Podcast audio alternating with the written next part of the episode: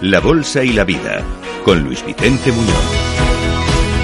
Bueno, pues los influencers, los influyentes, tienen una nueva regulación de su trabajo que deben conocer y que vamos a explorar en los próximos minutos en Capital Radio con nuestra invitada. Es María Patricia Soroa de Carlos, es docente del área de marketing y comunicación de UNIE. María Patricia, ¿cómo estás? Muy buenos días.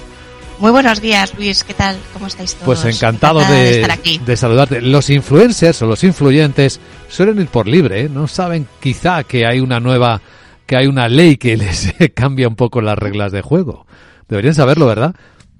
Deberían saberlo, principalmente ya que eh, la evolución de la normativa en publicidad está, gracias a Dios, últimamente bastante, bastante pendiente de todo el tema de influencer.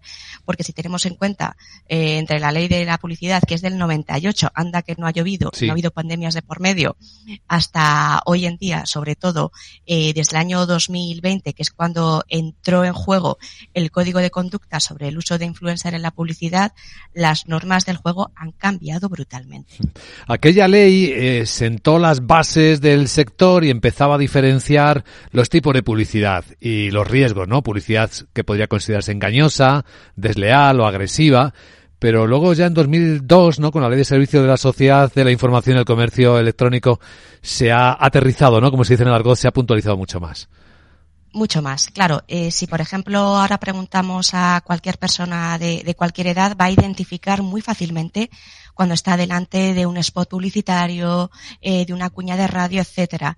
Pero cuando el influencer que inicialmente eh, era una persona anónima está recomendando algo, claro, vamos a pensar que lo hace de la manera más bondadosa y altruista. Hmm. ¿Qué ocurre?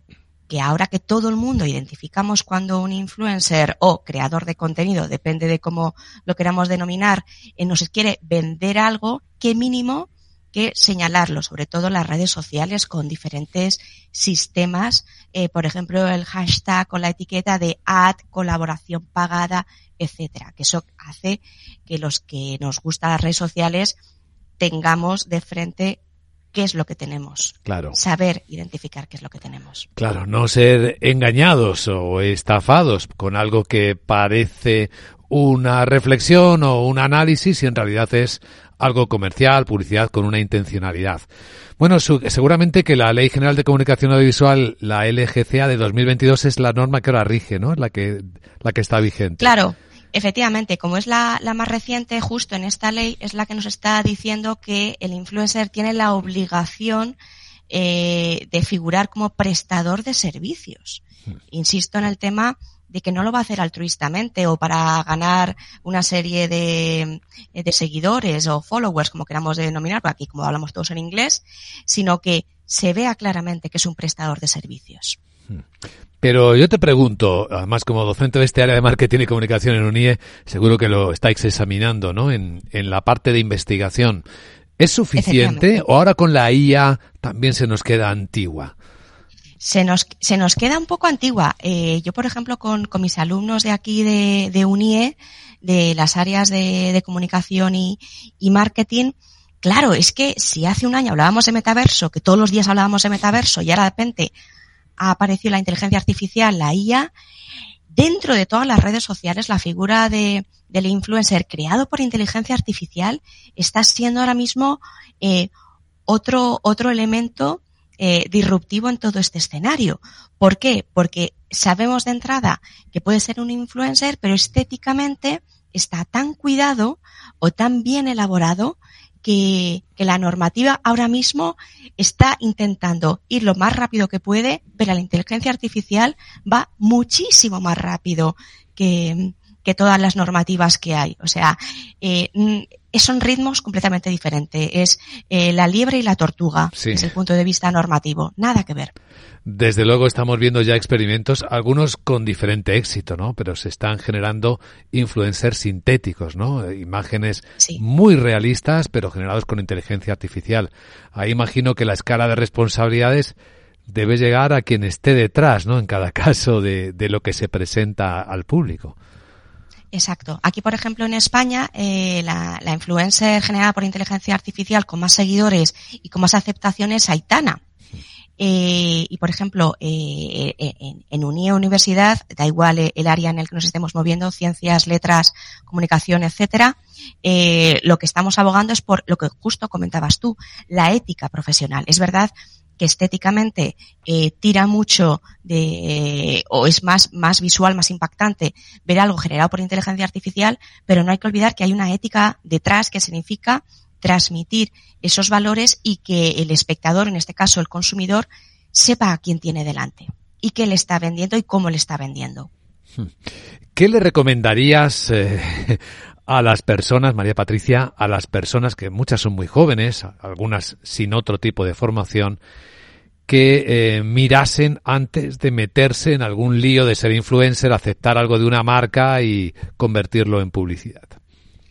A ver, lo más importante es verdad que ahora, por ejemplo, mis alumnos de uni están todo el rato metidos en las redes sociales y lo que se inculca es eso, que, que por lo menos sepan eh, diferenciarlos eh, evidentemente, y yo soy la primera, eh, que yo al principio, si alguien me lo recomendaba, un personaje famoso, eh, clicaba en ese producto o servicio y lo adquiría, pero al final, al final esto es como un ensayo-error. Una vez que cometes el error, nunca mejor dicho, de picar en el anzuelo de esa, de esa compra, lo que se recomienda es este, que esté mucho más atento. ¿En qué sentido?